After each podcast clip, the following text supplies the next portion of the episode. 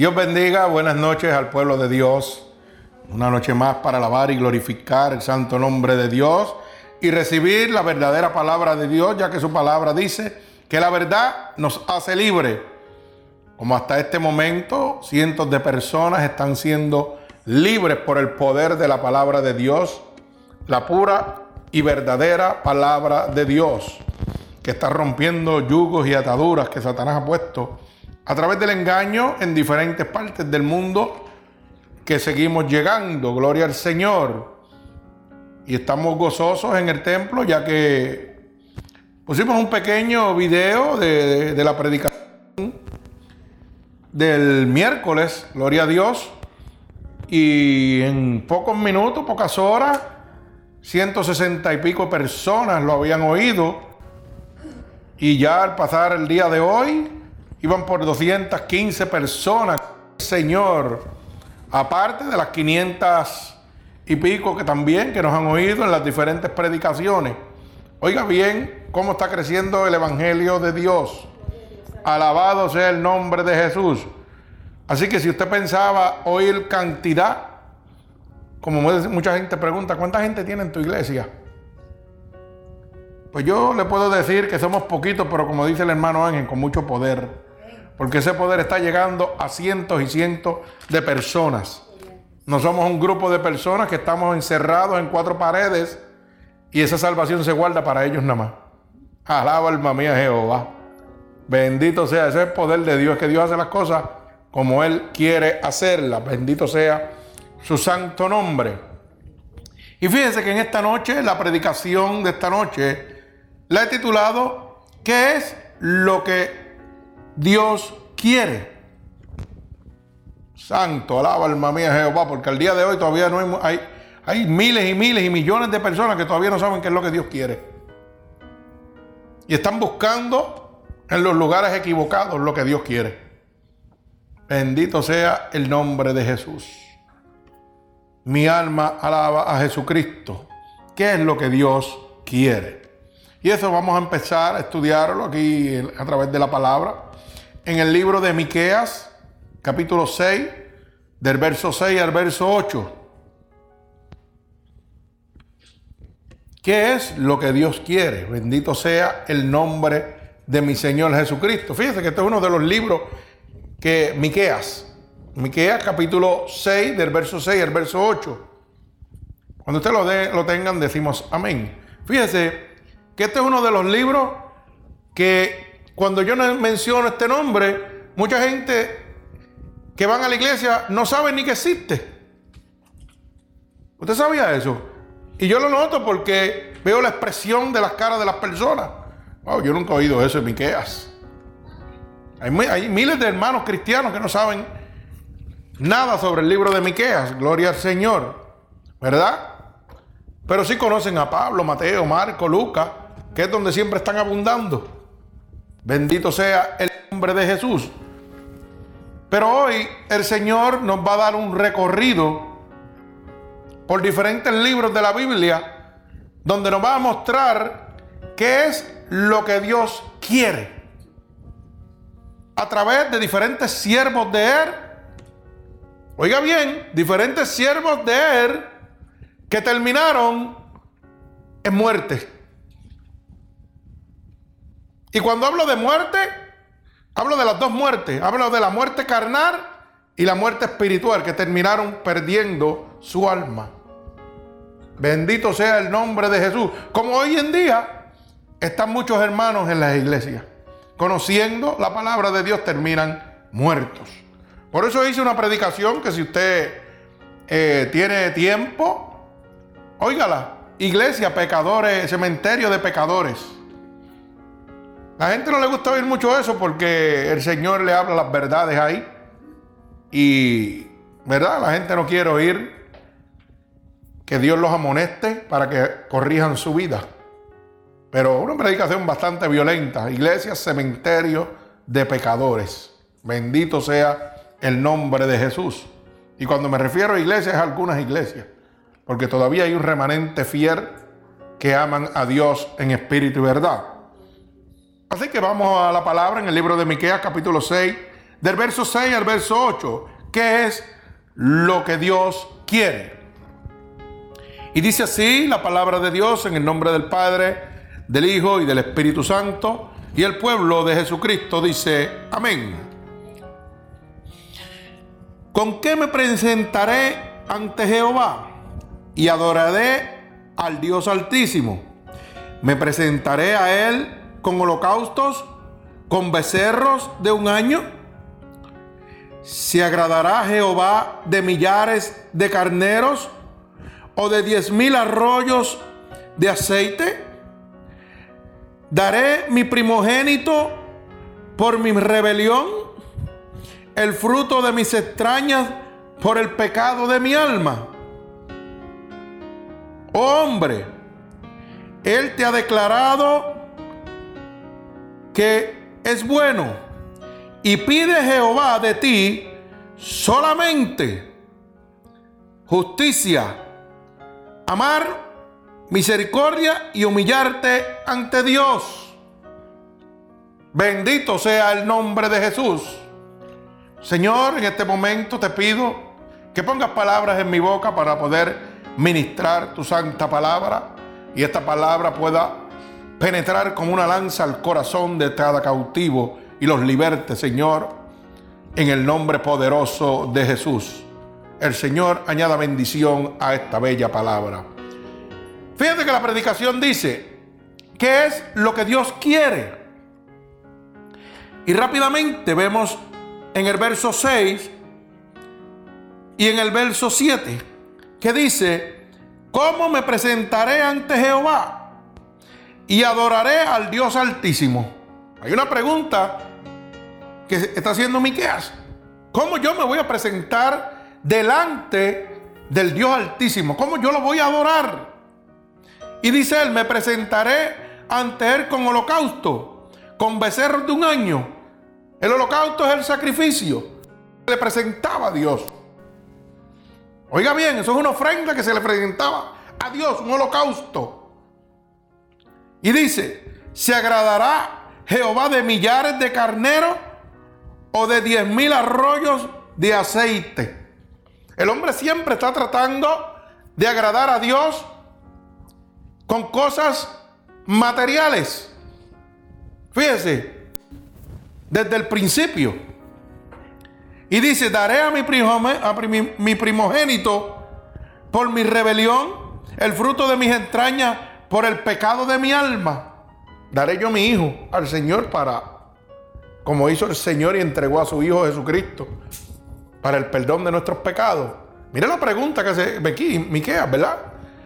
Y fíjese que aquí es donde voy, porque en este momento que estamos viviendo, el enemigo ha enterrado tanta maldad en el corazón de los hombres que han cogido el evangelio de Dios y lo han tertiversado y te presentan en tu mente y en tu corazón de que tienes que traer holocaustos a Dios. De que para adorar a Dios tienes que diezmarle, tienes que ofrendarle, tienes que vender las cosas que tienes. Oiga bien lo que le estoy diciendo. Cuando la salvación es gratuitamente. Y la pregunta es la siguiente. Mire cómo Miqueas dice, se agradará Jehová de millares de carneros y de diez mil arroyos de aceite. Está hablando de una cosa abundantemente rica. En aquella época el que tuviera un carnero, oiga, era alguien que podía tener una situación económica bastante estable. ¿Verdad? Y mire cómo dice, millares. O sea, no está hablando de uno. Estamos hablando que era un hombre inmensamente rico. Bendito sea el nombre de Jesús. Y dice, o de 10 mil arroyos de aceite. Ahora sigue certificando que era más rico todavía. Y en esto que se basa la gente que predican el evangelio de hoy, hoy en día. Vienen y cogen la palabra y la deltiversan. Y vienen y te dicen, mira que Miquel le ofreció a Dios. Eso es lo que te dicen cuando te cogen esta palabra. Usted tiene que ser como Miquea, que le ofreció a Dios Oye, los carneros y el aceite, por cantidades exorbitantes. Eso es lo que te dicen, pero eso es mentira del diablo. ¿Por qué? Porque si usted se deja guiar por el Espíritu Santo de Dios, hay una pregunta. Él está haciendo una pregunta. ¿Se agradará Jehová de esto que yo le estoy ofreciendo? O sea que ya no es lo que te están diciendo en las iglesias. Ven y siembra, ven y deja, ven y enriquece aquí a la iglesia, porque eso es de Dios. Y oído en la palabra de Dios y en, muchas iglesias que he visitado, que se atreven a decir y no le joves a Dios.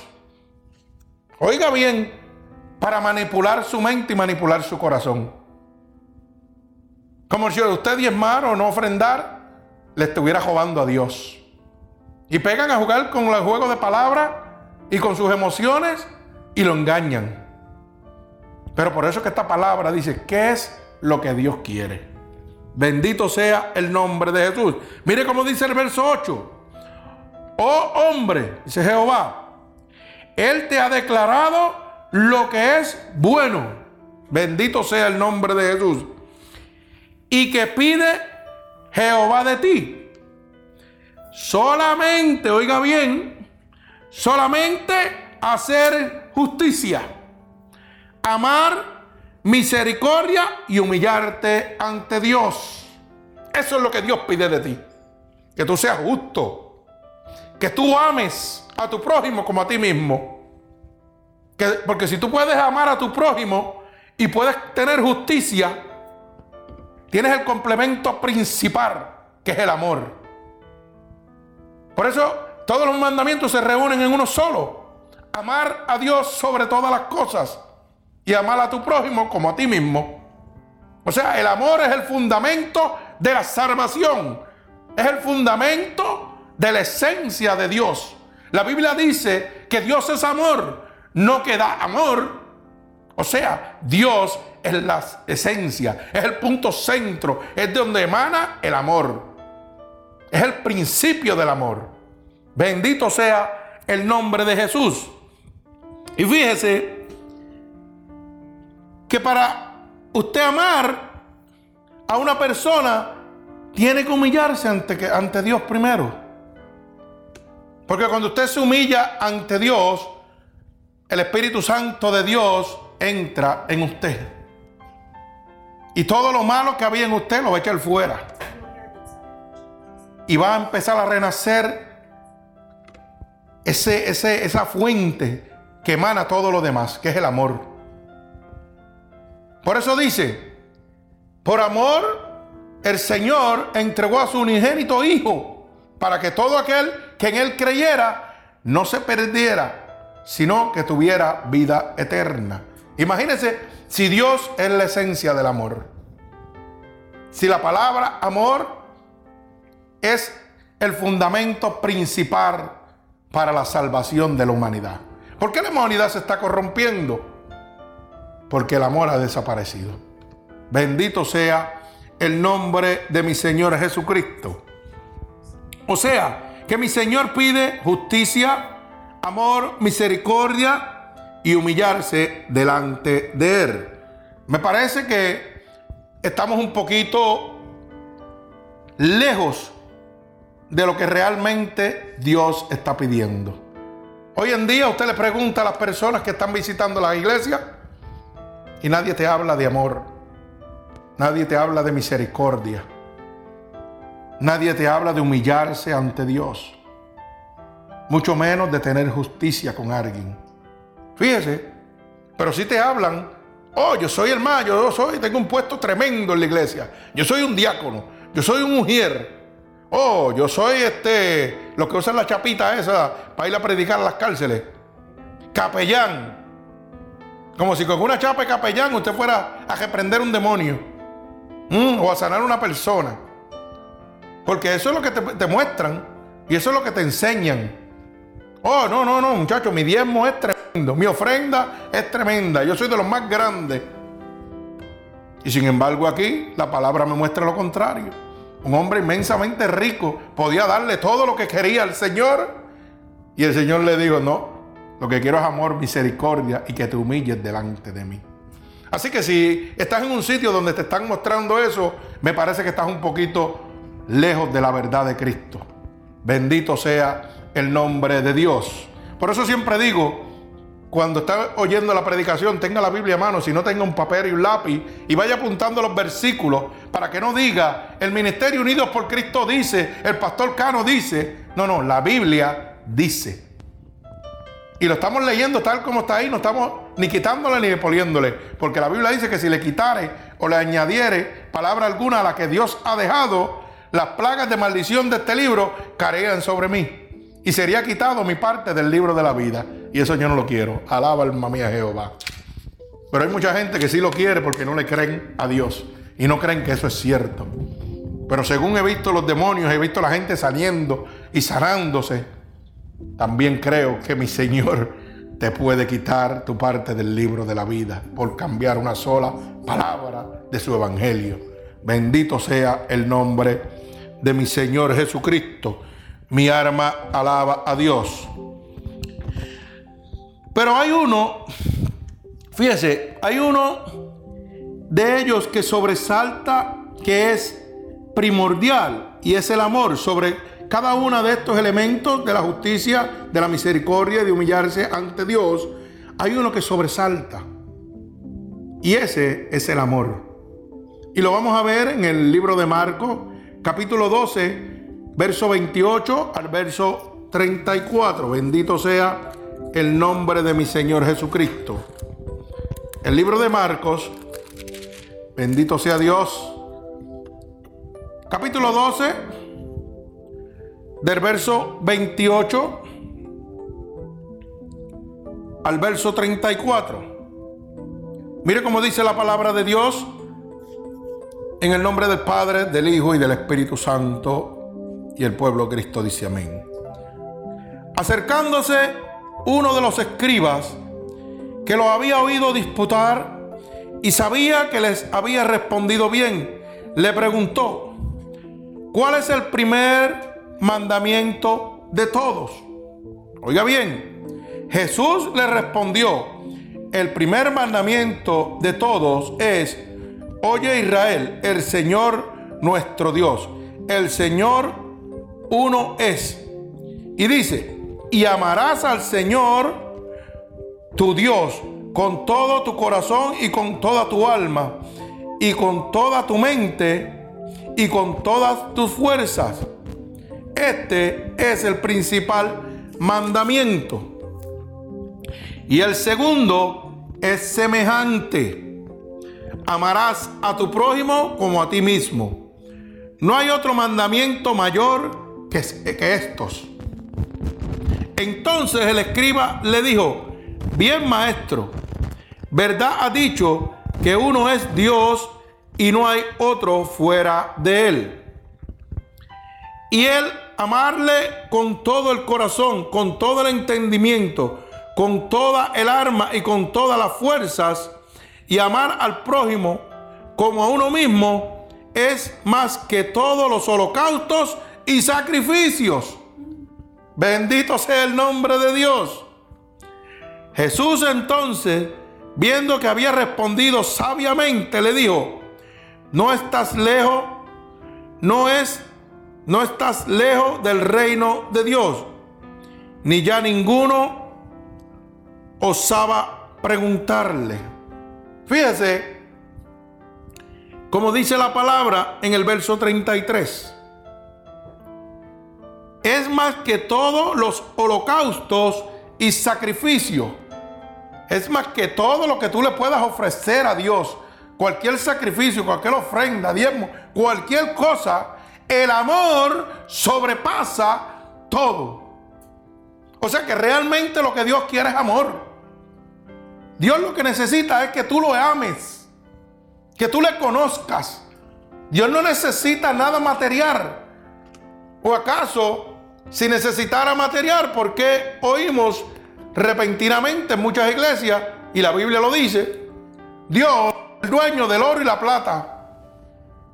Si es el dueño del oro y de la plata, ¿qué puede necesitar Dios de mí?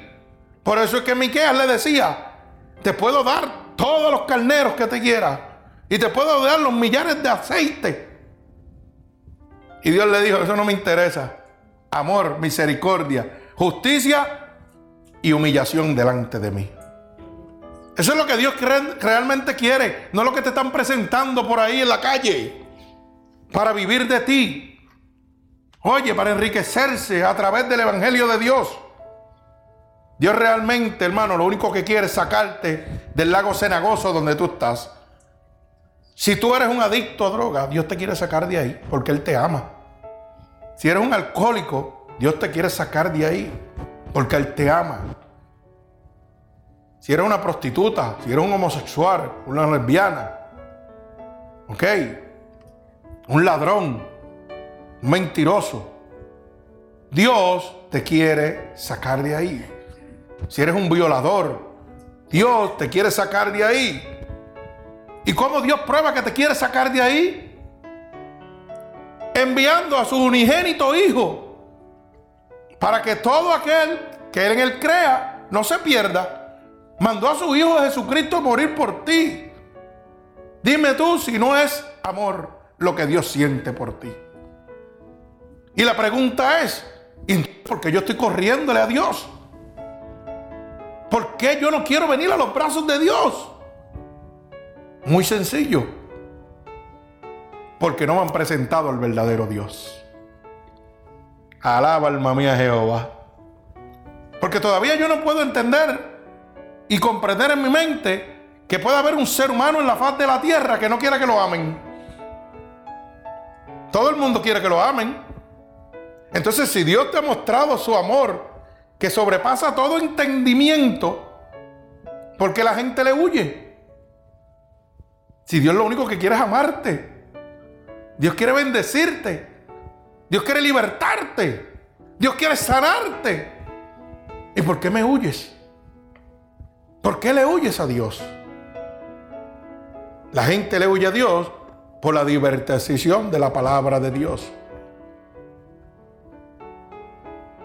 Cuando la gente le habla, usted le habla a la gente, perdón, usted le habla a la gente de Dios, mucha gente dice, ay, yo no voy a la iglesia para qué, para que me quiten los chavos. Si esos son unos vividores. Lamentablemente oír eso. Pero ¿sabe qué? La Biblia no se puede decir. Eso lleva más de dos mil años escrito en la palabra de Dios, que vendrán mercaderes de la palabra, falsos profetas. Pero como a usted no le interesa a Dios, por eso que le sorprende. Bendito sea el nombre de Jesús. Fíjese, un escriba se supone que se sentaba en la cátedra de Moisés para interpretar la ley de Dios. Eso era un escriba.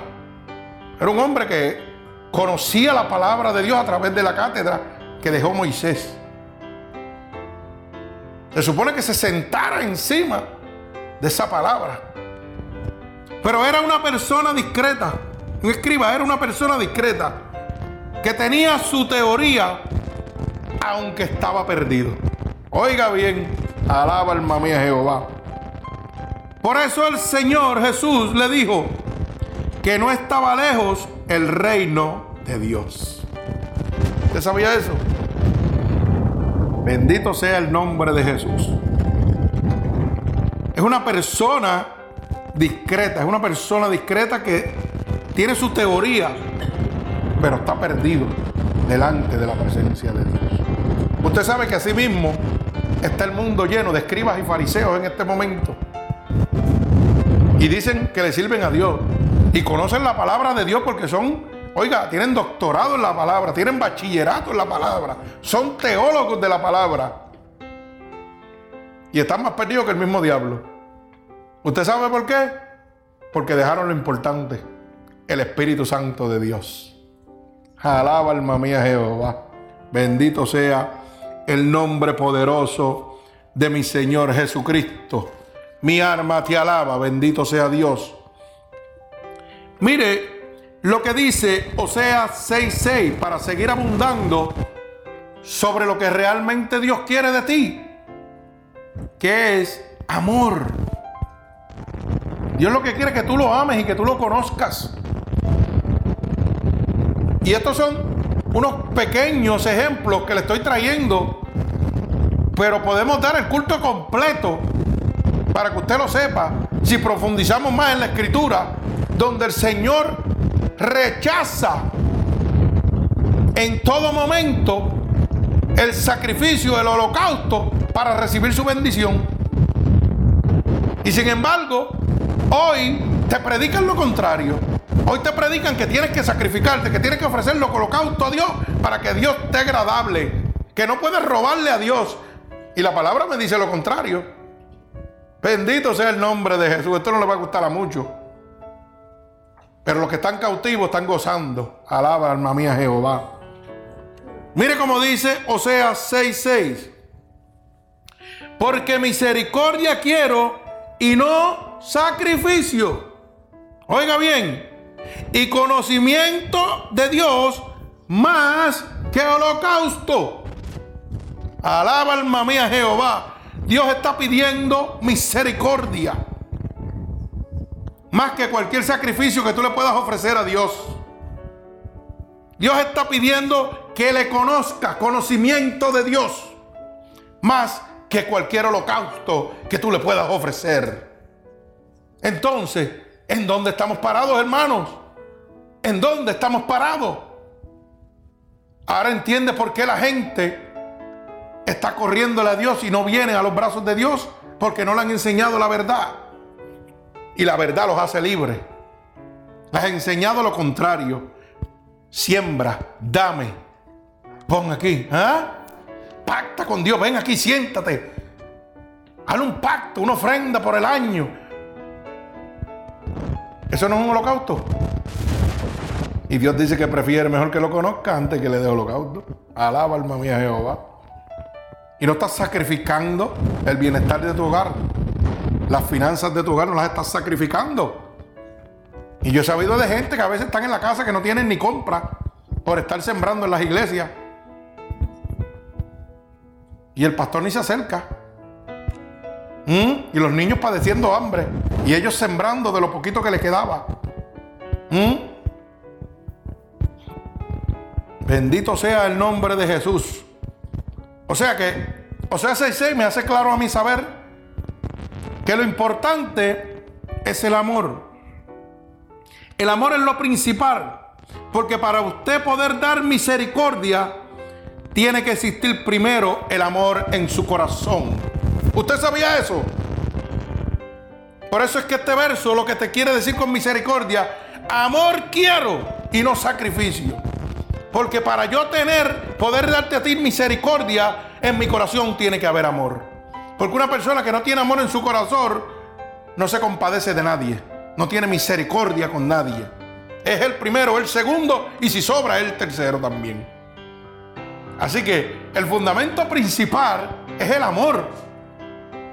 Y Dios desde el principio me lo está mostrando, que envió a su hijo, a su unigénito. Lo mandó a morir por usted y por mí. Imagínate si lo primordial para él no es el amor. Si lo primordial para él no somos nosotros. Bendito sea el nombre de Jesús. Porque una persona que no tiene amor no puede dar misericordia. Si yo no tengo amor en mi corazón, yo no puedo dar misericordia. Por eso la Biblia dice que por sus frutos se conocerán. Hay gente que dice que son cristianos, alaba alma mía Jehová. Óigame, y son cristianos dentro de la iglesia, pero fuera de la iglesia no son cristianos.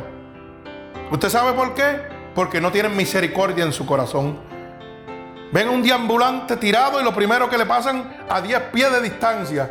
Y si pueden brincar al otro lado de la calle, y cuando están al otro lado de la calle le dicen al otro, ay, no te pegas a él que apesta. Eso es lo que te dicen. Eso es misericordia. Alaba alma mía Jehová. Pero la Biblia dice que por tu fruto te conocerá. Y dice que le amas a Dios. ¿Ah? Y la Biblia dice que los que le sirven a Dios deben comportarse como Dios. Y Dios vino a buscar lo que estaba perdido. Lo más vil, lo más despreciado. Quiere decir que, oiga, cuando sanó el leproso, el leproso no era un, hombre en gabán y precioso. Estaba lleno de lepra.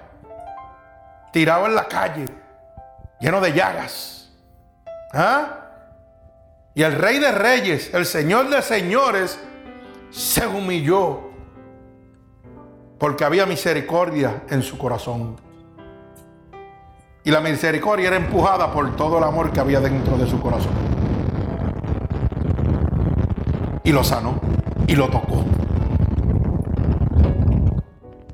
Sí, hacía con los endemoniados y así hacía con las prostitutas. ¿Ah? Señor, no deje que te toque. Eso es inmunda. ¿Y qué dice el Señor? Ahí era que yo iba. Porque dijo que los sanos no necesitaban médicos, mas los enfermos sí. Entonces yo no puedo concebir de que usted que me diga que usted es cristiano y aborrece a su hermano que está caído. Porque usted tiene una posición social. Porque usted está mejor económicamente que ese deambulante, ese adicto a droga. Y ojo, y la excusa que usan, ah, yo no lo mandé que se metiera a droga. No, excusa que ellos usan. Ah, yo no lo voy a dar chavo para que se meta a droga. ¿Qué? Olvídate de eso. Pero puedes ponerle la mano y decirle, déjame orar por ti porque Cristo te ama. Pero tampoco porque te avergüenza. Te avergüenza de decir eso. Y te da asco. Tal vez porque está apestoso, lleva semanas sin bañarse, sin lavarse la boca, lleno de llagas. Pero la Biblia dice que debe ser como Cristo, si eres de Cristo, debes andar como Cristo andaba. O sea que debes imitarlo. Como por tus frutos se conocerán, quiere decir que estás bien lejos de Dios. Bendito sea el nombre de mi Señor Jesucristo. He oído también preguntas, como dijo el hermano Ángel ahorita, ¿y cuántos miembros tiene? Le hicieron una pregunta a él. Y yo le voy a hacer una pregunta, así, porque tal vez algún día pueda oír esta predicación. ¿Y cuántos miembros tenía Cristo? Alaba alma mía Jehová, el Señor de señores, el Alfa y Omega, el principio y el fin. ¿Cuántos miembros tenía Cristo en la iglesia? Dígamelo. Porque el Señor decía en su palabra, cuando aquel siervo le dijo, Señor, puedo ir contigo donde quiera. Y él le dijo, el Hijo del Hombre no tiene donde recostar su cabeza. Era un pregonero del Evangelio de Dios, de la salvación. Y simplemente caminaba y caminaba y caminaba solo. Alaba alma mía Jehová. Entonces, porque yo tengo que tener cantidades de miembros. Yo tengo que tener a Cristo. Alaba alma mía Jehová. Y su palabra dice, y Dios ha de añadir a los que habían de ser salvos. Bendito sea el nombre de Jesús. Santo sea el nombre de mi Señor Jesucristo. Fíjese que o sea, lo que Dios quiere es que lo ames y que lo conozcas. Esto es lo que nos certifica, o sea, 6.6. No quiero sacrificio, no quiero holocausto, sino que me conozcas y que me ames. Bendito sea el nombre de Dios. Y esto está contestando nuevamente la pregunta de la predicación de hoy, ¿qué es lo que Dios quiere? Que le ames y que le conozcas. No que le ofrezcas, porque no hay nada que le puedas dar al Rey de Reyes. Bendito sea el nombre de mi Señor Jesucristo. Pero esto, fíjense, pero esto se ha perdido a causa de la maldad inducida por Satanás a las personas y la vertiversación de la palabra de Dios. El amor y el conocimiento a Dios se ha perdido a causa de la maldad que ha infundido Satanás sobre la humanidad y sobre la divertización del Evangelio de Dios. La gente hablando cosas que no son de Dios para enriquecerse. Y voy a dar unos ejemplos. Fíjese, eh, en el día de ayer en las noticias, aquí en Florida, dieron las noticias de que un padre tiró a su niña de cinco añitos desde un puente en Tampa a las profundidades del mar. Cinco añitos. Así de fácil. Sin excusa y sin nada. O sea que el amor que una vez hubo desapareció. Ese amor desapareció porque yo me imagino que para haber engendrado esa criatura en algún momento de su vida hubo una relación con una dama llena de amor.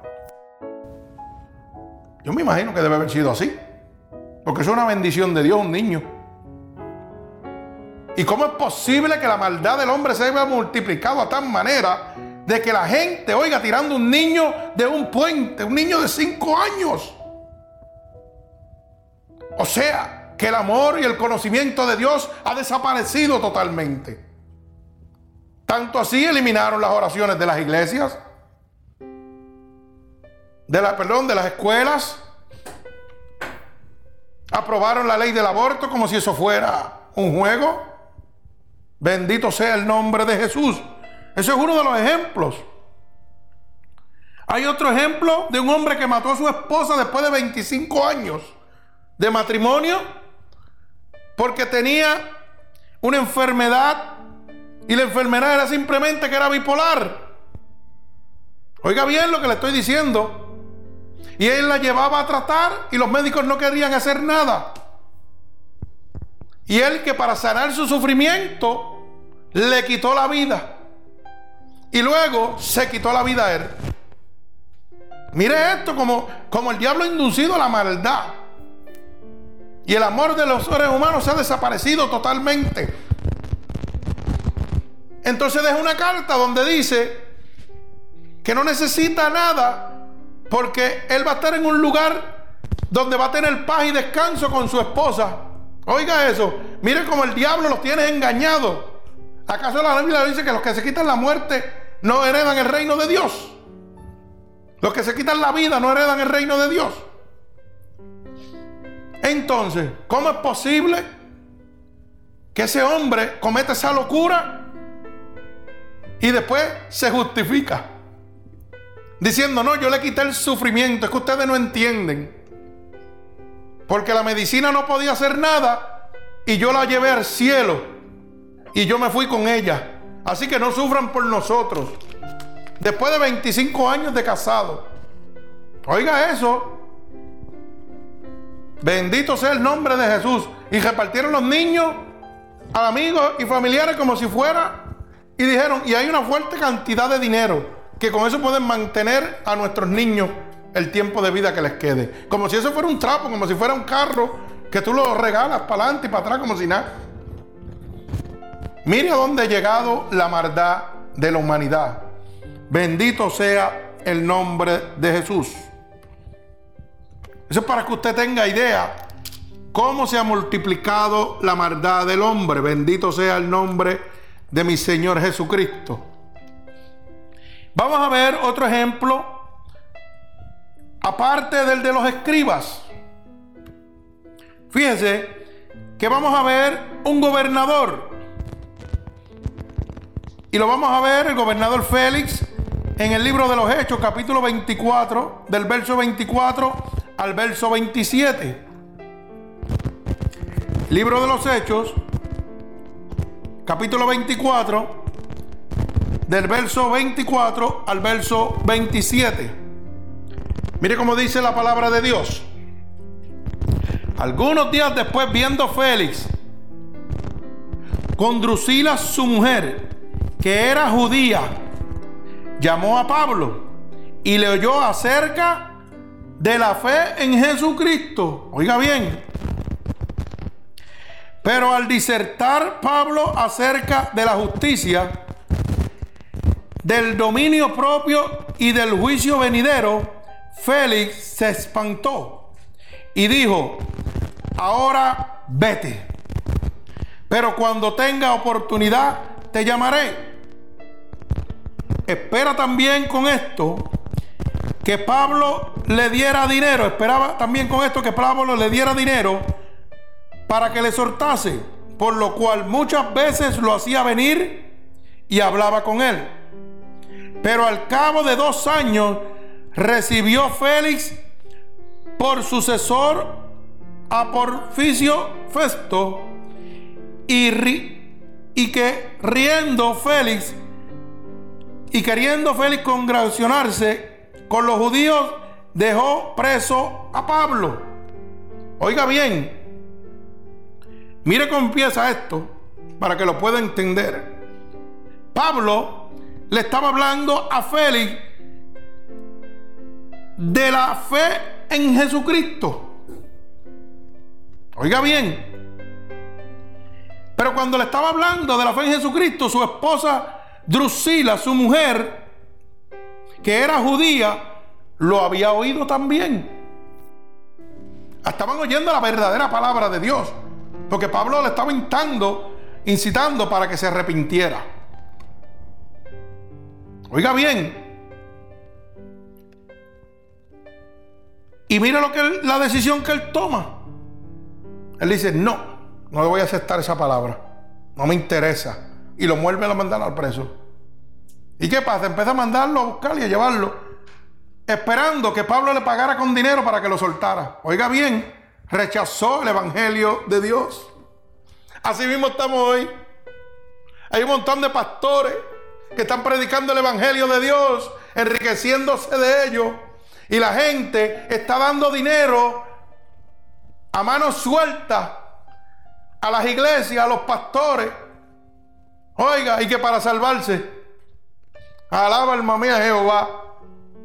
¿Y sabe qué? Las esposas de esos pastores saben lo que están haciendo sus esposos. Están engañando, están robando al pueblo de Dios. Lo mismo que le estaba sucediendo a Félix, lo mismo.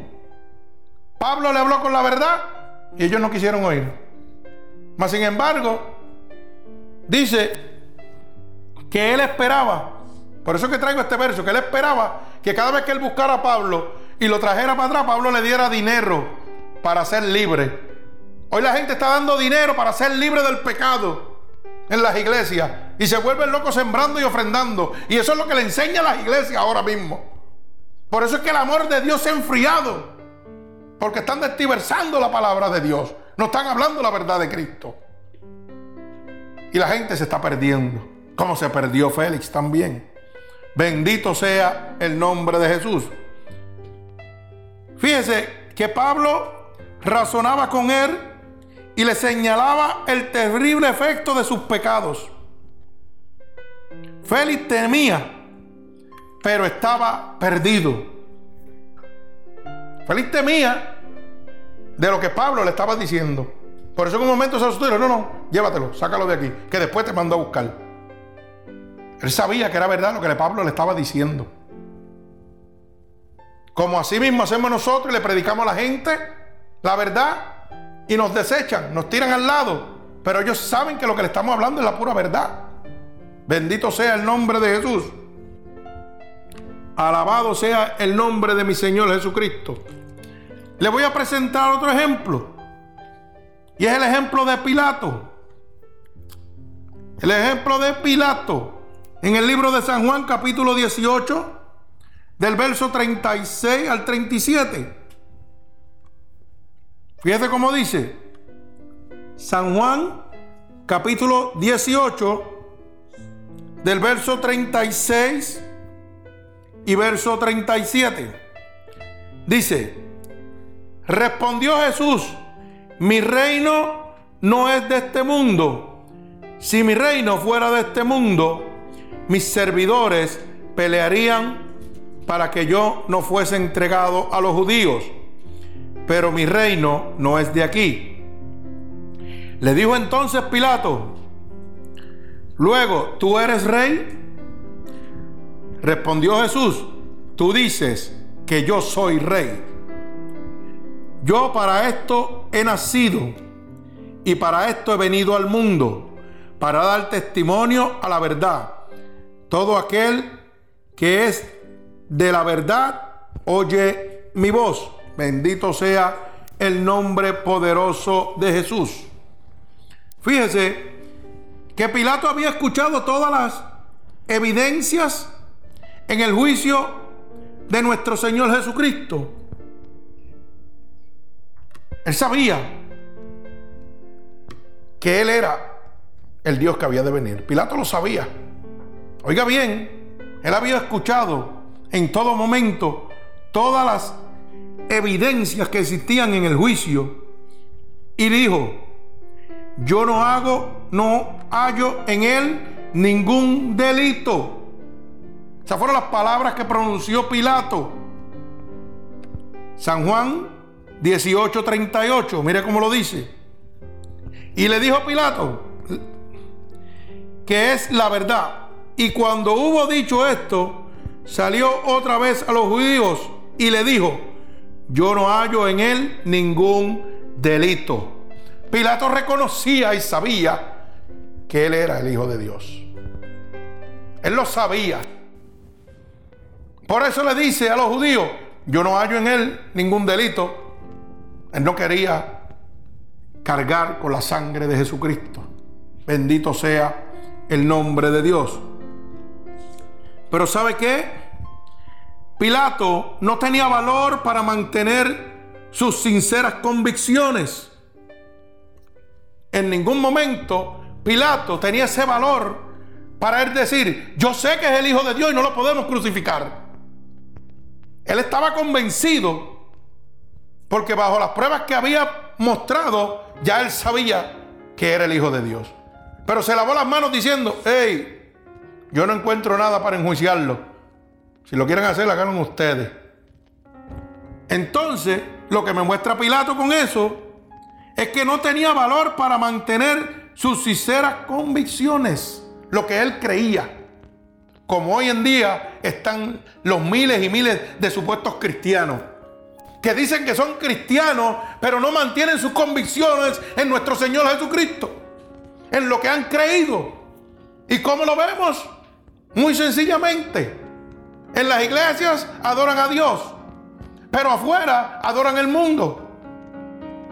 Y si usted es un hermano verdadero y se lo encuentra en el supermercado, cambian de góndola para que usted no le diga Dios le bendiga. Se, se abochornan. Están igual que Pilato que conocen la verdad, pero se avergüenzan de la verdad. No la aceptan. Bendito sea el nombre de Jesús. Mire cómo dice San Juan 19, 22. Bendito sea el nombre poderoso de mi Señor Jesucristo. Y respondió Pilato, lo que he escrito, he escrito. Bendito sea el nombre de Dios. Pero ¿por qué Pilato dice eso? Porque Pilato, fíjese cómo dice el verso 21, dijeron a Pilato los principales sacerdotes de los judíos, no escribas rey de los judíos, sino que él dijo, soy rey de los judíos.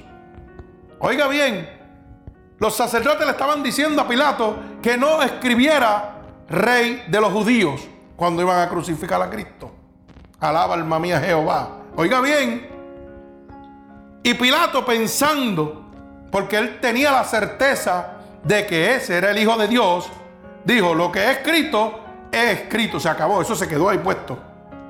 Él tenía la convicción de que aquel era Jesucristo, el Hijo de Dios, el enviado.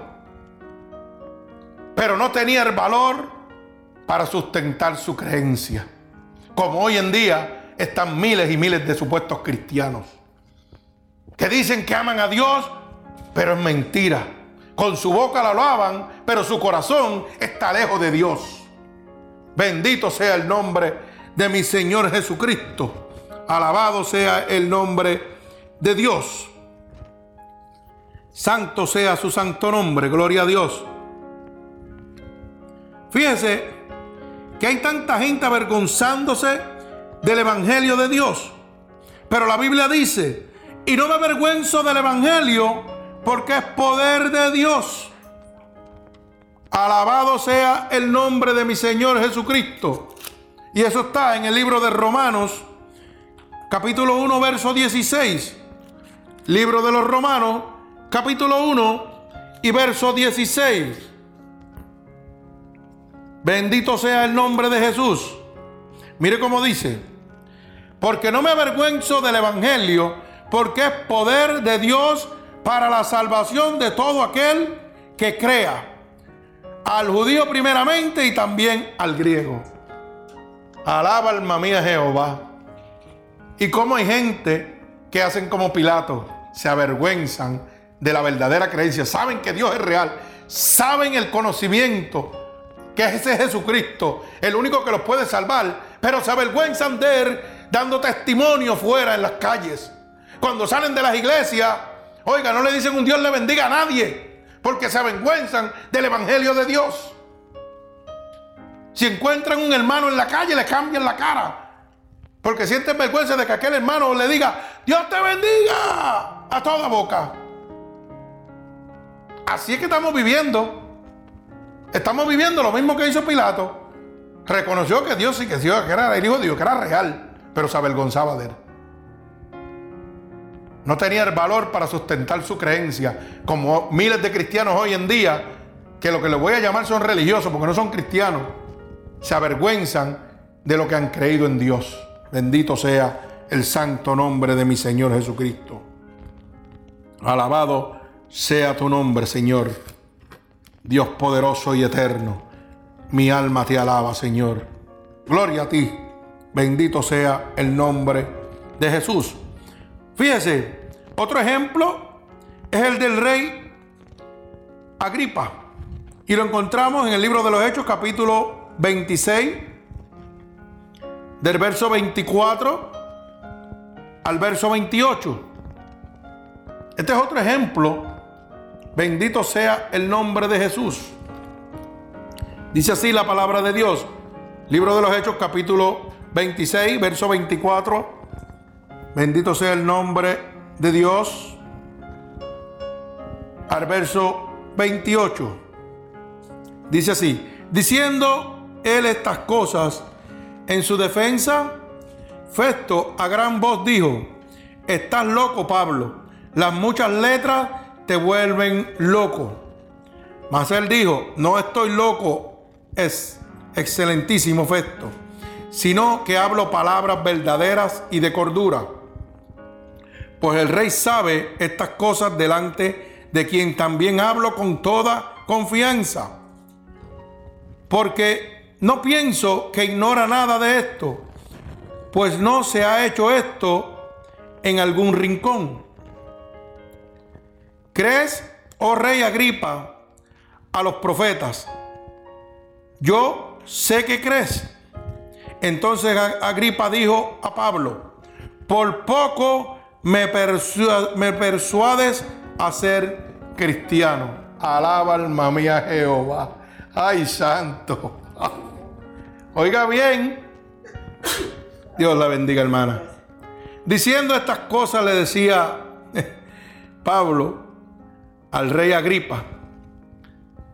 Le estaba ministrando el Evangelio de Dios. Le estaba hablando la verdad de Jesucristo. También al rey Agripa, un hombre inmensamente rico.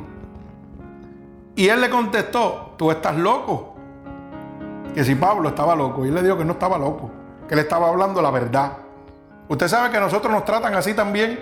Cuando vamos al pecador, nos dice, muchacho, tú estás loco, yo no voy a dejarle donde estoy. Olvídate de eso. Y nosotros le decimos, sí, estamos hablando la verdad de Dios, para que tú te salves. Y después se reúnen muchas de esta gente que tú le predicas con otro y dicen, muchacho, este se cree que me va a convertir hablándome lindo de Dios. Lo mismo que dijo Agripa. Por poco me persuade. ¿Usted sabe qué? Que Agripa estaba convencido que lo que Pablo estaba diciendo era verdad. Como muchos pecadores que nosotros le hablamos para que se salven, están convencidos por nuestro testimonio que es verdad. Lo que pasa es que el poder que tiene el diablo sobre ellos los tiene atados. Y entonces si usted no está lleno del Espíritu de Dios, oiga, se pierde esa alma. Cuando usted vaya a guerrear para Cristo, tiene que estar lleno del Espíritu de Cristo. Para que usted vea que cuando usted, oiga, cuando usted hable la palabra de Dios, el que está al otro lado, se desmantela. Queda para pieza. Y lo primero que usted ve es que los pelos se le pegan a parar. Y tú lo ves incómodo. Y a los dos minutos, oiga hermano, parece que usted se ha comido una cebolla. Y cuando le está hablando, las lágrimas le bajan solo. Y esa es la unción del Espíritu Santo de Dios. No es que usted se comió una cebolla y, el olor a la cebolla le está saliendo de la boca y lo está haciendo llorar. Es la unción del Espíritu Santo que está saliendo por su boca y está contrictando esa alma que está ahí. Para que usted lo sepa. Por eso que usted tiene que andar con nuestro Señor Jesucristo 100%. Bendito sea el nombre de Jesús. Fíjese que Pablo le dio, fíjese que le dio Pablo una oportunidad para defender sus acciones por los cargos que le habían hecho los judíos. el rey Urías le dio una oportunidad, bendito sea el nombre de Dios, para que se defendiera de los cargos que los judíos le habían hecho delante del rey Urías.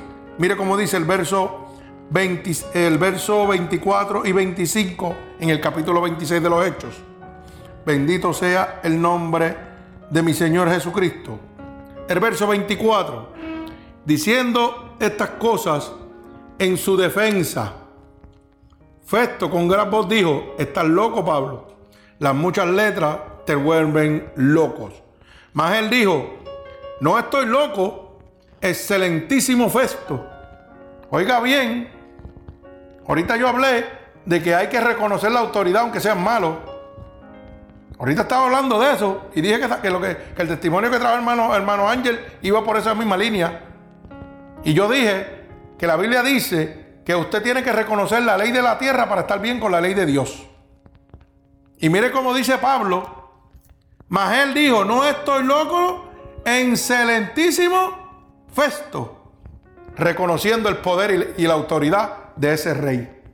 Le dijo, le dijo, sino que hablo palabras de verdad. Agripa le dio la oportunidad a Pablo de que se defendiera. Y él le dijo, yo no estoy loco. Yo simplemente estoy hablando la verdad, mi excelencia.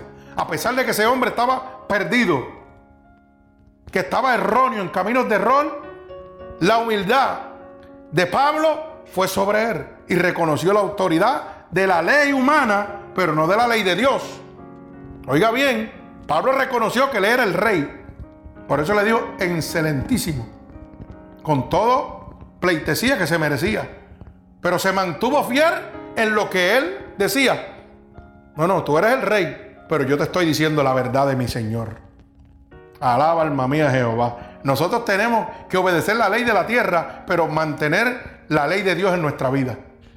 Y mantener lo que nosotros creemos, la creencia en nuestro Señor Jesucristo. Bendito sea el nombre poderoso de Jesús.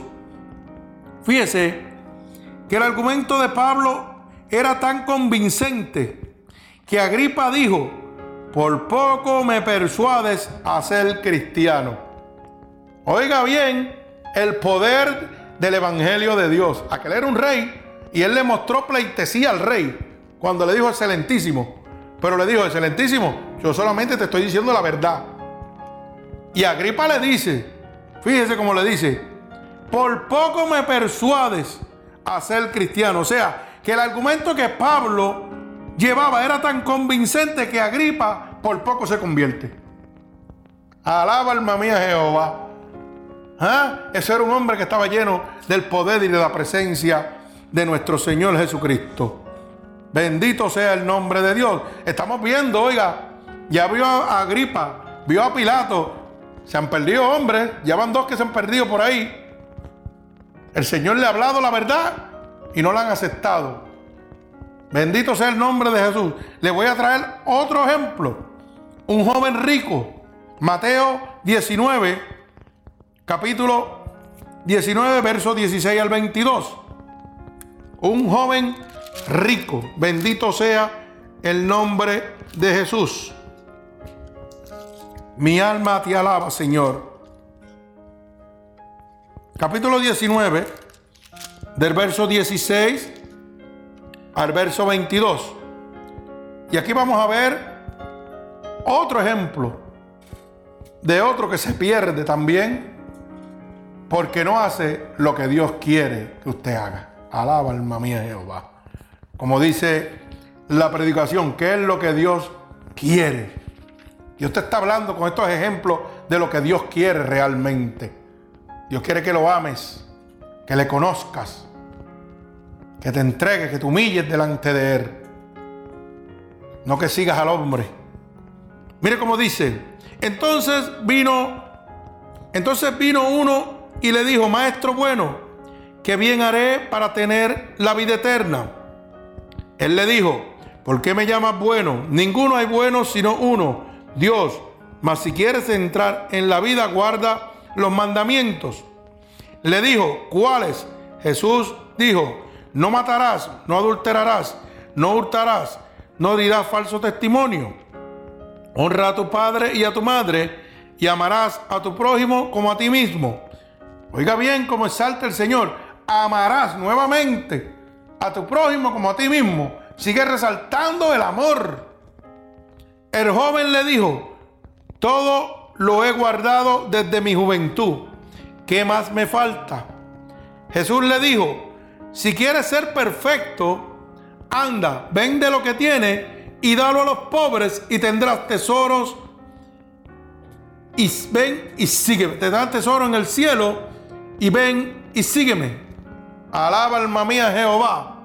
Oyendo el joven esta palabra, se fue triste porque tenía muchas posesiones.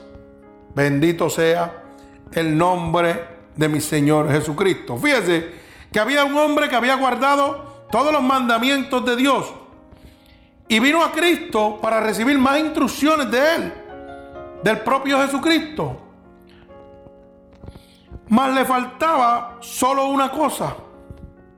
Aún así, estaba perdido. Hay gente que piensa que están guardando muchos mandamientos, pero con solo uno usted se pierde. Como este joven rico. El Señor le dijo, vende todo lo que tienes y dalo a los pobres y tendrás tesoro en el cielo. Ven y sígueme. Ven, ponte mí.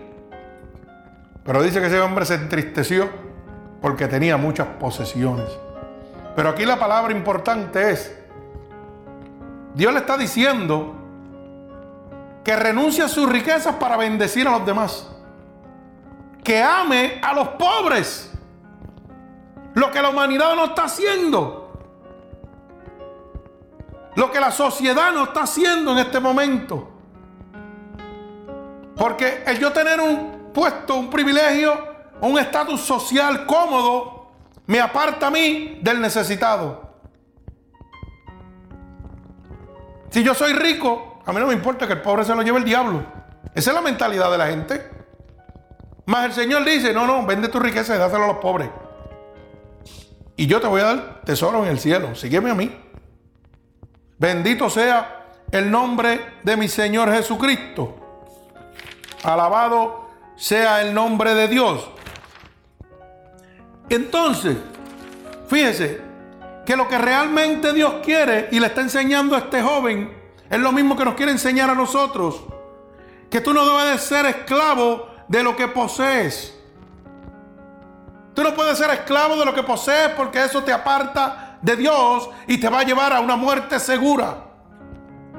Asimismo le sucedió a este joven rico. El Señor le dijo, véndelo todo y sígueme. Dáselo a los pobres y me sigue. Y él se entristeció porque tenía muchas posesiones. Y no pudo entender que Dios le decía que no podía ser esclavo de lo que podía para poder seguir a Dios. Entonces, Dios está dejando saber claro que no se le pueden servir a dos dioses a Dios o a las riquezas. Porque amarás a uno y menospreciarás al otro. Entonces, ¿cómo es posible que esta humanidad esté predicando prosperidad, apostasía y la humanidad sigue como los locos detrás de ellos? Y la gente se meten a las iglesias de ricos y dejan toda su vida pensando que van a ir al cielo. Cuando Dios dejó establecido en la palabra que no puedes ser esclavo de lo que posees. Que siendo rico no puedes entrar al reino de los cielos. Dice que primero entrará un camello por el ojo de una aguja que un rico al reino de los cielos. ¿Usted puede meter un camello por el ojo de una aguja? Imposible. Pues es imposible que un rico llegue al reino de los cielos. ¿Y usted sabe por qué? Porque su corazón está endurecido por el Dios mamón, el Dios del dinero. Y usted no puede amar a dos dioses. Usted ama a Dios o ama al diablo, uno de los dos. Alaba alma mía Jehová. Bendito sea el nombre poderoso de mi Señor Jesucristo. Vamos a ver ahora un ministro. Bendito sea su nombre. El Rey de Reyes, el Señor de Señores, el Alfa y el Omega, nuestro Señor Jesucristo. Fíjese, vamos a ver un ministro, a Judas. Y lo vamos a ver en el capítulo Lucas 6, del 1 al 16. Bendito sea el nombre poderoso de Jesús. Lucas 6, del 1 al 16, bendito sea el nombre de Dios. Lucas 6, repito, del 1 al 16. Y dice así, aconteció, un, aconteció en un día de reposo que pasando Jesús por los sembradíos, sus discípulos arrancaban espigas y comían retregándolas con las manos. Algunos de los fariseos le dijeron, ¿por qué hacéis lo que no es lícito hacer en el día de reposo? Respondiendo Jesús le dijo, ni aun esto habéis leído lo que hizo David cuando tuvo hambre, él y los que estaban, cómo entró en la casa de Dios y tomó los panes de la provisión de los cuales no es lícito comer, sino solo a los sacerdotes, y comió y dio también a los que estaban con él. Y él les decía, el Hijo del Hombre es Señor, ¿no? Es Señor, el Hijo del Hombre es Señor aún del día de reposo. Aconteció también que el otro día de reposo que él entró en la sinagoga y enseñaba y estaba allí un hombre que tenía seca la mano derecha. Y le, y le acechaban los escribas y los fariseos para hacer ver si en el día de reposo lo sanaría a fin de hallar, de acusarle. Mas él conocía los pensamientos de ellos y dijo al hombre que tenía la mano seca, levántate y ponte en medio. Y él levantándose se puso en pie. Entonces Jesús os preguntó, os preguntaré una cosa, ¿es lícito el día de reposo hacer bien o hacer mal? ¿Salvar la vida o quitarla? Y mirándolos a todos alrededor, él dijo al hombre, extiende tu mano, y él lo hizo. Y así su mano fue restaurada, y ellos llenaron de furor y hablaba entre sí que podrían hacer contra él. Bendito el nombre de Jesús. En aquellos días él fue al monte a orar y pasó la noche orando a Dios. Y cuando era de día, llamó a sus discípulos y escogió a doce de ellos, a los cuales también llamó apóstoles. Simón, a quien también llamó Pedro, Andrés su hermano, a Jacobo, a Juan, a Felipe y a Bartolomé. Mateo, Tomás, Jacobo, hijo de Alfeo, Simón llamado Celote, y Judas, hermano de Jacobo, y Judas Iscariote, quien que llegó a ser el traidor. Bendito sea el nombre de Jesús. Fíjese que estaba con el maestro Judas. Fue bendecido por, por, digo, fue, perdóname, estaba Judas con el maestro. Y sin embargo, fue tentado por Satanás y se perdió para siempre. Uno de los doce que escogió a Jesucristo estaba con él ahí, fue escogido, recibió la bendición de Dios de ser escogido entre los doce. Pero fue tentado por Satanás y fue vencido. Y se perdió también para siempre. Fue otro hombre escogido por Dios. Ustedes saben que Judas vendió a Cristo por las monedas. ¿Cuántas iglesias, cuántos pastores están vendiendo a Cristo por las monedas hoy en día. Gente que fueron escogidos para hablar el Evangelio de Dios y han cambiado la verdad de Cristo. Y usted sabe qué le va a suceder. Lo mismo que le sucedió a Judas. Cambiaron la verdad de Dios. Entregaron como Cristo, como Judas entregó a Cristo. Asimismo, ustedes van a ser entregados por estar cambiando la verdad de nuestro Señor. Gente que han sido llamados por Dios y han cambiado la verdad de Dios por las riquezas. Y que las almas se pierdan, no le importa. Así que no les extrañe, bendito el nombre de mi Señor Jesucristo. Fíjese que hay otro ejemplo, el de un marido y una esposa, Anamías y Zafira. Y eso lo vemos en el libro de los Hechos, capítulo 5, del verso 1 al verso 13. Bendito sea el nombre de Jesús. Ya hemos visto a un siervo escogido por Dios que fue perdido a causa de las riquezas. Vendió a Jesucristo y perdió su alma. Bendito sea el nombre de Jesús. Ahora vamos a ver el último ejemplo. Un marido y una esposa. Ananías y Zafira. En el libro de los Hechos, capítulo 5, del verso 1 al verso 13. Dice, pero cierto hombre llamado Anamías, con Zafira su mujer, vendió su heredad y sustrajo del precio sabiéndolo, sabiéndolo también su mujer. Y trayendo solo una parte, la puso a los pies de los apóstoles. Y dijo Pedro a Ananías, ¿por qué llenó Satanás tu corazón para que mintieses al Espíritu Santo y sustrajeses del precio de la heredad santo. Reteniéndola, no se te quedaba a ti y vendida no estaba en tu poder. Porque pusiste esto en tu corazón no has metido a los hombres, no has mentido a los hombres, sino a Dios.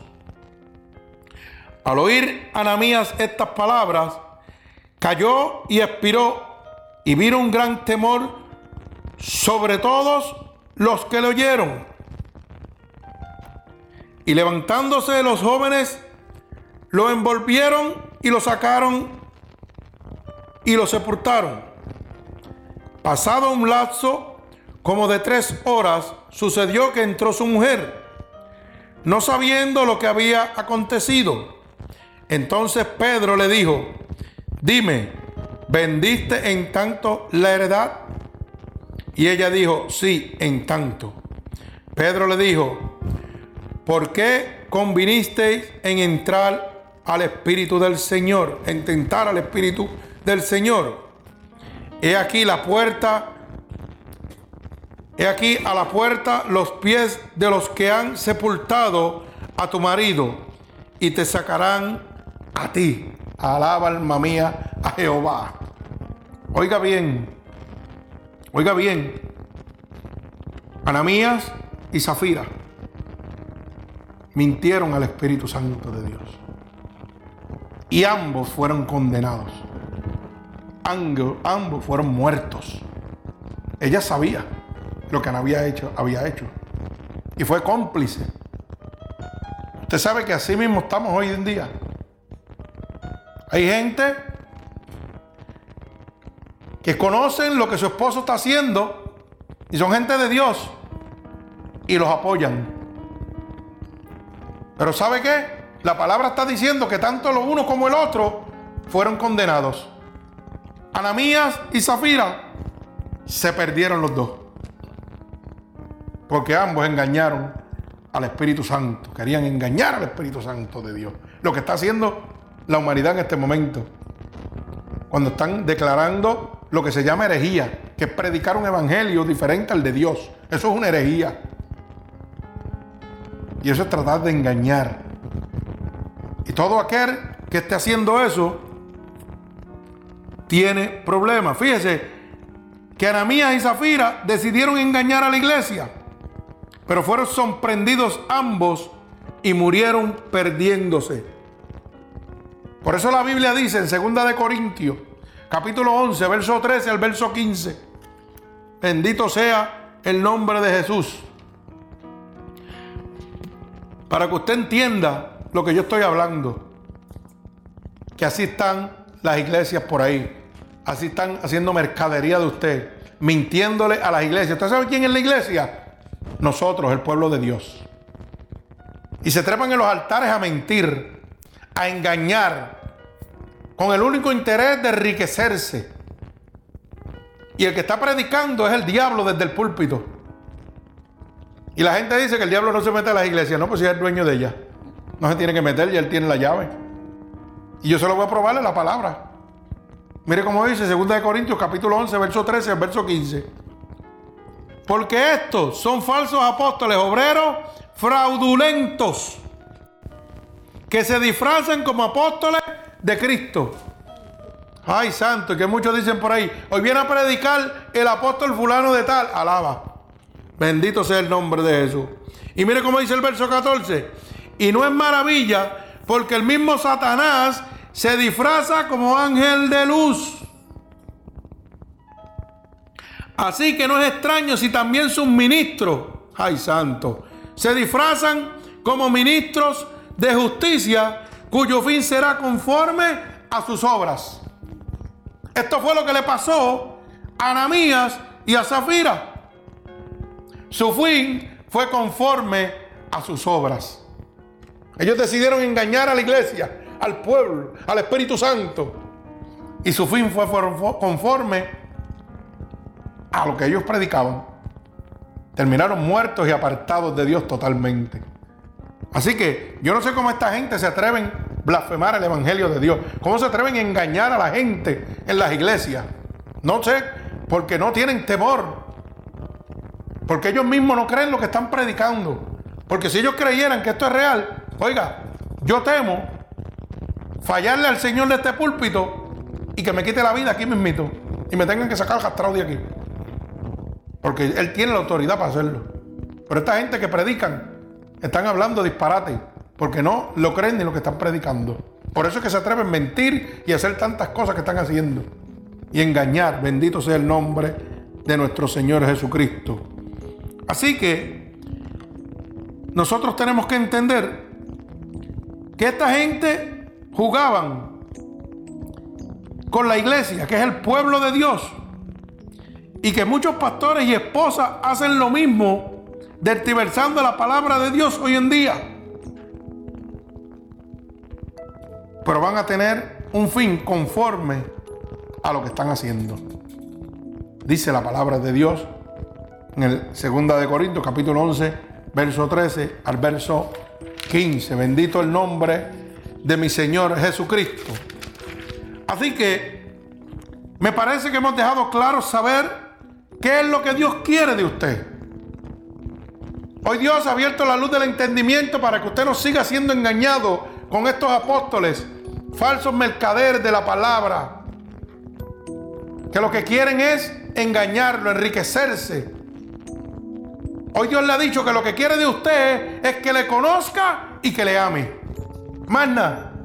Usted no puede ofrecerle un holocausto, ofrecerle un sacrificio, porque eso no lo va a salvar a usted.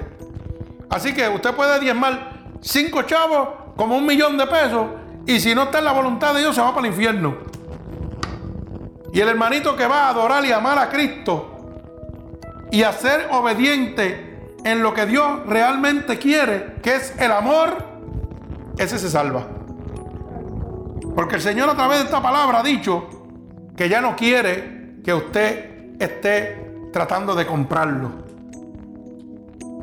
Él lo compró a usted en la cruz del Calvario. Él pagó con su sangre para que hoy usted fuera salvo. No hay nada que usted pueda hacer para ser salvo. Solamente aceptar el sacrificio de Dios en la cruz del Calvario. Y lo que Cristo quiere es que usted le ame y que usted le conozca. No quiere nada más de usted. Así que no se deje engañar. Abra los ojos. Salga de donde usted está. Si le están predicando prosperidad. Si le están diciendo, Oiga, no trajiste los chavos del diezmo y tengo una TH, pásala por aquí. Salga corriendo. Eso es una casa del diablo. Si en la casa de Dios tienen joyería, oiga bien, se pasan vendiendo productos y que para el engrandecimiento del Evangelio de Dios, salga de ahí. Porque eso no es la casa de Dios. La casa de Dios es templo de oración solamente. Por eso el Señor sacó a aquellos mercaderes a latigazo de su templo y dijo, la casa de mi padre es casa de oración. Así que me parece que hay mucha gente que están ciegos. No hay nada que usted le pueda dar al dueño del oro y la plata, del mundo y los que en él habitan. Solamente puede entregarle su amor, su misericordia, su justicia y su humillación delante de él. Sea justo Humíllese delante de Dios. Ame como Dios amó. Y usted podrá entrar al reino de Dios. Bendito sea el nombre de Jesús. Usted ha podido ver a través de la escritura cada una de estas personas en diferentes aspectos que perdieron su alma y perdieron su vida. Y todos ellos, como ha sido usted apercibido para que no lo haga, asimismo le va a suceder si usted no acepta a Cristo como su único y exclusivo Salvador. Cristo, antes de que se perdiera, mandó a sus siervos, mandó a Pablo, mandó a Pedro, hablarle a cada uno de ellos para que no se perdieran, que cambiaran esa vida errónea que llevaban. A uno le dijo, deja la riqueza. Bendito el nombre de Jesús. A otro lo instó para que cambiara su caminar. Le dijo, tú estás loco. Yo no voy a cambiar. Así está la gente hoy en día. Pero ¿sabe qué? Dios te da siempre una oportunidad antes de que te pierdas. Y esa oportunidad, hermanos, es en esta noche. Esta noche Dios te está dando la oportunidad porque has conocido en esta noche lo que realmente Dios quiere de ti. Solamente que lo ames y que le conozcas. Y Él ha de abrir el reino de los cielos para ti. No te dejes engañar más por estos falsos profetas y mercaderes de la palabra. Que se disfrazan como ángel de luz, pero realmente son el diablo predicando el Evangelio y lo probé bíblicamente. Segunda de Corintios, capítulo 11, verso 13 al verso 15. Dice que tus ministros se disfrazan como ángeles de justicia, pero su fin es conforme a su caminar. Al infierno van a ir a parar. Por eso dice la palabra, y mi pueblo padece por falta de conocimiento. Pero hoy Dios te está dando la oportunidad, como se la dio a cada uno de estos siervos, pero tú tienes una gran diferencia y una esperanza. Todavía tienes vida y te puedes salvar. Ya ellos no pueden hacer nada. Tú has oído que Dios te está llamando porque te ama. No porque necesita nada de ti. Simplemente que le ames y que le conozcas. Así que voy a orar para que Dios añada bendición a su palabra a cada una de estas personas que nos están oyendo en diferentes partes del mundo. Señor, con gratitud estoy delante de tu bella presencia en este momento. Y he dado la palabra que tú me has dado, Señor. Una palabra que abre la luz del entendimiento a todo el que ha sido engañado en este momento. Por estos mercaderes, por estos falsos apóstoles que mienten y cambian tu palabra, Señor. Haciéndole creer al mundo que tienen la obligación, Señor, de darte, de ofrendarte, de diezmarte, de sacrificarse para poder ser salvo. Cuando yo son salvo por tu gracia, Señor, por tu sacrificio, por esa sangre que derramaste en la cruz del Calvario, Señor. Porque no hay nada que le puedas dar al dueño del oro y la plata, del mundo y los que en él habitan. Y el Señor te dice, o 6.6. Misericordia quiero y no sacrificio. Conocimiento y no holocausto. Solo quiero que me ames y que me conozcas. Eso es lo que quiere Dios de ti. Así que hermano, no dejes que te sigan engañando. No dejes que el enemigo de las almas siga jugando el juego de palabras con tu mente y diversando la palabra de Dios para beneficiarse y enriquecerse los unos a los otros, sino que deja que el amor de Jesucristo llegue a tu vida en este momento. Deja que esa sangre derramada en la cruz del Calvario esta noche te cubra. Señor, yo te pido que todo aquel que ahora en este momento está abriendo su corazón por el poder de tu santa palabra que tú has declarado en esta noche, Señor, y a través de ella ha roto todo yugo y toda atadura que Satanás tenía sobre tus hijos, Señor. Que todo aquel que haya abierto la luz del entendimiento y te acepte como tu único y exclusivo Salvador en esta noche, Señor, tú derrames de tu espíritu sobre ellos. Tú los cubras en este momento y que tú los separes para ti con un toque de tu Espíritu Santo, Padre. Para que ellos puedan ser testigo fiel de tu poder, de tu gracia, de tu misericordia, de tu amor. y de que tú eres real, Señor. Que esta palabra que está saliendo es fiel y verdadera, Señor. Yo te pido que todo aquel que haya abierto su corazón, tú lo visites, Señor, y transformes su vida, Padre. Los pongo en tus manos ahora, Señor. En el nombre poderoso de Jesús, el Señor los bendiga. El Señor los bendiga. Amén. Gloria a Dios.